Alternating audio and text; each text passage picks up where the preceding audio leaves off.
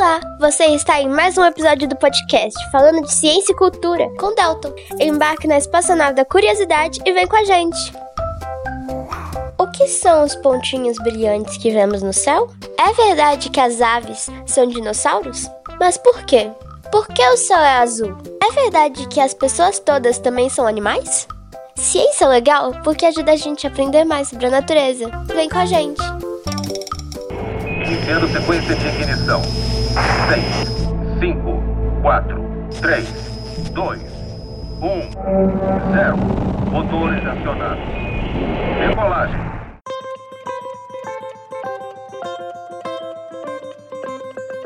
Sejam muito bem-vindos, bem-vindas, bem-vindes para mais um programa do podcast Falando de Ciência e Cultura. Eu sou o Delton, direto de Barbacena, Minas Gerais, e você está decolando agora no episódio 97, que hoje terá como objetivo lançar algumas reflexões acerca do sofrimento.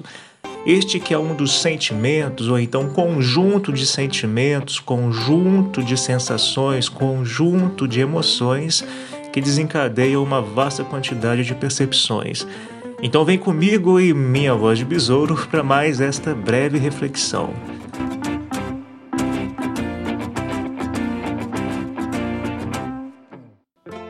Você está em mais um episódio do podcast falando de ciência e cultura.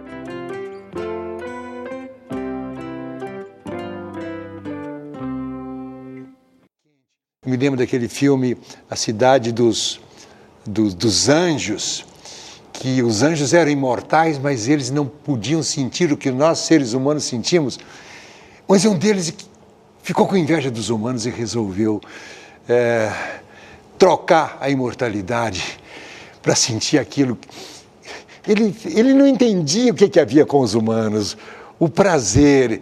Ele queria sentir o prazer. E depois que ele se tornou humano e perdeu a imortalidade, a primeira cena é ele debaixo de um chuveiro quente, tomando aquele banho. Que felicidade fantástica! E a gente não presta atenção nisso.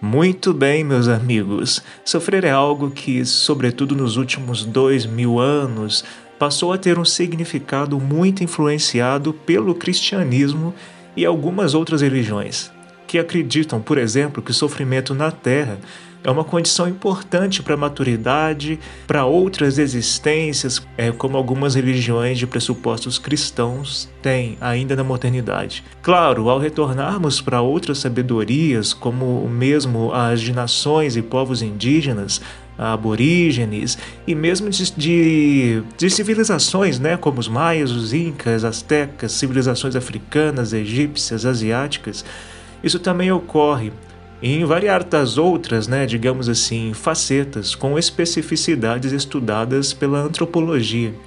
Mas uma pergunta que eu me faço constantemente é: será que sofrer hoje, para a maioria da população mundial, é igual ao sofrer, por exemplo, dos povos muito antigos? Não é possível, claro, ter uma espécie de, de régua para analisar isso. Essas coisas não são medíveis como muita gente acha. Mas eu me pergunto muito se, por exemplo, nossos ancestrais, há cerca de 100, 70 mil anos, quando viviam se dispersando pela terra, nômades que eram, se tinham aspectos, por exemplo, de sofrimento psicológico, mental que temos hoje. Uma diferenciação importante, eu acho, de se fazer nesse contexto é exatamente sobre isso.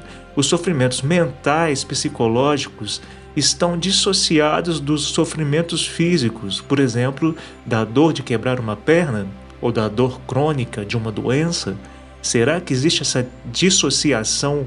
Fazer sempre essa dissociação é interessante? É possível? Ou será que é crível, que é possível que haja sofrimentos psicológicos extremamente profundos que não significam ser menores ou menos intensos que sofrimentos físicos? Será que a gente quantificar, colocar numa tabela ou então num quadro, num dado estatístico, por exemplo, os diferentes níveis de dor, será que isso corresponde à realidade? E quando os sofrimentos, por exemplo, físicos e psicológicos se somam? E quando os sofrimentos psicológicos acabam acarretando ou aumentando sofrimentos físicos?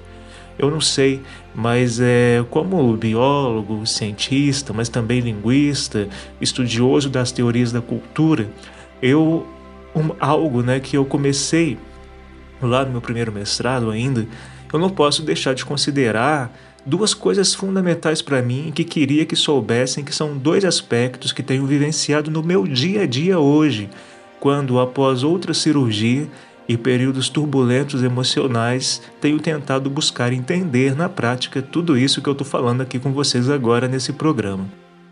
O Guimarães Rosa definiu essa coisa que se chama alegria. Ele disse: alegria só em raros momentos de distração.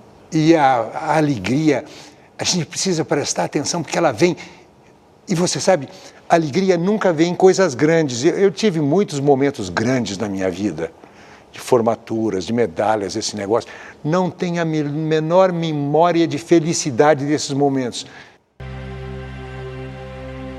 Bom, mas quais são esses dois aspectos é, dos quais eu disse? Bom, o primeiro deles, eu acredito, é que o sofrimento, na verdade, nunca é uma coisa una, ou seja, não é uma coisa só.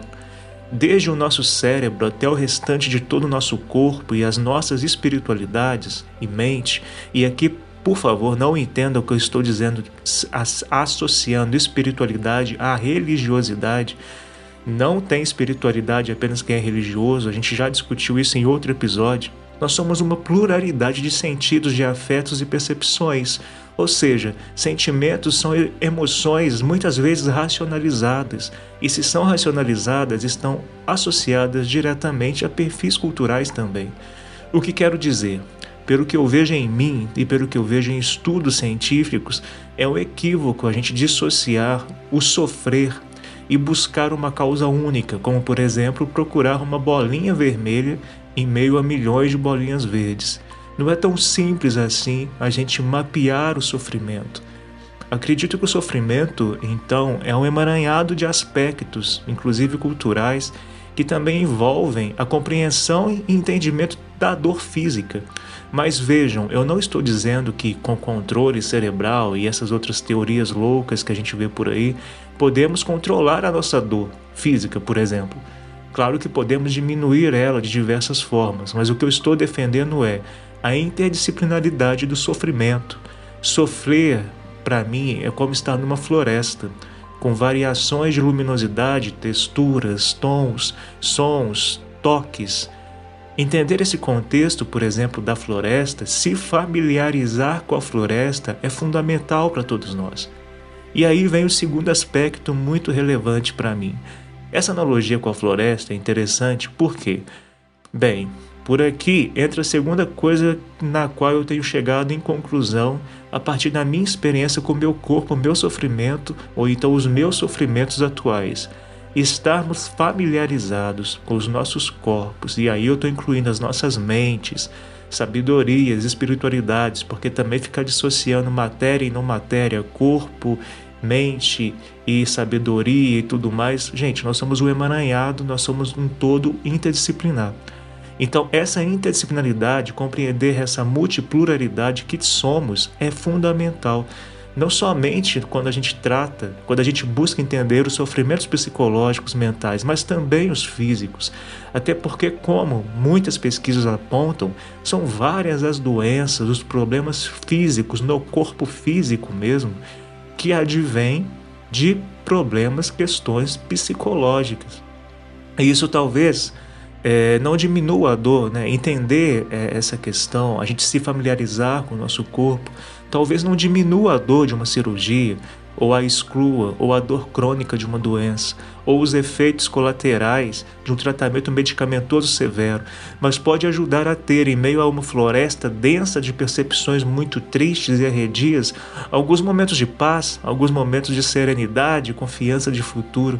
E eis aqui uma das coisas que mais me preocupam em relação a esse tema, que é muito amplo e sinuoso. O sofrimento, seja ele qual seja, é, e aqui não há rótulos, por favor, é, tem uma consequência muito perturbadora. que é a incapacidade também de projetar futuro. Quem sofre, e aqui falo do sofrimento intenso também, talvez, independente de qual seja, geralmente tem dificuldade de conseguir pensar no futuro. Como que eu posso planejar uma viagem com amigos se agora o meu com amigos, né? Se agora o meu sofrimento me incapacita? E o que ocorre? Vem esse monte de gente na internet por aí vai dizendo que só sofre quem quer, que se você projeta a ausência de sofrimento você consegue superar ou que se você sonha, o sonho vai acontecer e isso só depende de você. E isso só aumenta a pressão em cima de quem já está incapacitado pelo sofrimento. Notem que eu disse incapacitado, e é isso mesmo. O sofrimento psicológico, mental, por exemplo, inclusive a depressão, incapacita, nos torna órfãos de nossos sentidos de esperança e de fé no futuro. E isso é o que eu não vejo nos discursos de muitos quânticos, da coaches quânticos aí da vida, né? É, que muitas vezes não consideram, é, até por falta de consciência e formação científica, essa multidisciplinaridade e vem com esses diversos preconceitos. E a ciência tem mostrado cada vez mais essa interdisciplinaridade, multifatorialidade do sofrer.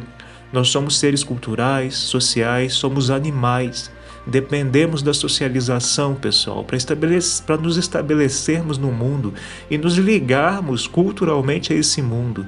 E se algum desses braços que nos ligam a esse mundo, aos nossos corpos, mentes, pessoas que nos cercam, a sociedade planetária, são quebrados ou cortados, ou não incentivados, as consequências podem ser extremamente difíceis, inclusive de lidar. E eu disse para vocês sobre os meus pensamentos, sobre como nossos ancestrais de 100 mil anos atrás sofriam e viviam. Claro, certamente é uma pergunta que nunca será respondida pela ciência, mas para mim, com base exatamente também em ciência, é, acredito que tinha algumas coisas nesses nossos povos antigos que nós estamos perdendo ou então que já perdemos há algum tempo. Por exemplo, a vivência em grupos, a confiança extrema em, em, em membros do grupo, o contato social mais intimista, o contato basal e inequívoco com a natureza, não só a natureza externa ao nosso corpo, mas a natureza do nosso próprio corpo. E também essa dissociação entre natureza externa e natureza interna também me preocupa um pouco. É, e esses nossos ancestrais certamente tinham uma preocupação ecológica com a sobrevivência que gerava outros sensos de existência. Existir então para esses nossos ancestrais tinha outro significado, certamente, diferente do que temos hoje, numa sociedade extremamente capitalista e que financeiriza tudo, inclusive o próprio amor que sentimos por outras pessoas e por nós mesmos. É, bom, gente, para terminar, eu acho que é importante dizer que não há soluções mágicas para a superação do sofrimento. Mas uma coisa eu aprendi, é, inclusive com sabedorias indígenas e com até o budismo, a dor é um fato e o sofrimento não é opcional. A gente precisa entender isso e parar de romantizar essa, essa, esse tipo de argumento de que você pode ter dor, mas o sofrimento você escolhe. Não é assim que funciona. O sofrimento existe, ele é muito cruel mas podemos criar alternativas para tornar as nossas vidas mais saudáveis e alegres, mesmo diante do sofrimento. Inclusive procurar sempre ajuda médica, psicológica, manter um jardim aí regado de amigos e entender nossos corpos, né, pessoal? Essa espiritualidade, mente, tudo isso é muito fundamental. E além disso, compreendermos que a sabedoria não é ter muito dinheiro, chegar no sucesso, muitos um currículo vasto, diplomas, mas entender que no muito pouco pode existir muito. Então se atentem a isso. No muito pouco pode existir muito. Há muito no menos é mais do que no muito é mais. Vamos viver de pequenas grandes coisas e desconsiderar as enormes grandes coisas que o mundo supõe, o mundo humano supõe e nos delega. Talvez essa seja esse seja o maior ponto de busca de equilíbrio meu, pessoal, hoje, em busca, é, em meio né, a, a tantas dores físicas e psicológicas e emocionais. Ser leve quando lá fora e aqui dentro há muitos pesos. E eu repito, ser leve quando lá fora e aqui dentro, dentro de mim, ainda há muitos pesos. Grande abraço, pessoal. Seguimos em luta e sempre rumo ao sol. Ao sol. É, até o próximo episódio. A felicidade é uma ideia velha? O quê? A felicidade Felici- é uma ideia não, velha? Não, não é problema de, de ser ideia velha. É que felicidade é muito grande, não existe felicidade. O que existe são momentos de alegria. De manhã, na modorra debaixo das cobertas, o quentinho do cobertor. Fazer xixi. Que coisa mais feliz do que fazer xixi? Quando você está com vontade de fazer xixi, você não quer saber de sexo, você não quer saber de coisa nenhuma. Você A vida fica bela. a vida fica bela. Tomar um banho quente. Eu me lembro daquele filme A Cidade dos, dos, dos Anjos, que os anjos eram imortais, mas eles não podiam sentir o que nós, seres humanos, sentimos. Mas um deles ficou com inveja dos humanos e resolveu é, trocar a imortalidade para sentir aquilo ele, ele não entendia o que, que havia com os humanos, o prazer. Ele queria sentir o prazer. Depois que ele se tornou humano e perdeu a imortalidade, a primeira cena é ele debaixo de um chuveiro quente, tomando aquele banho. Que felicidade fantástica! A gente não presta atenção nisso.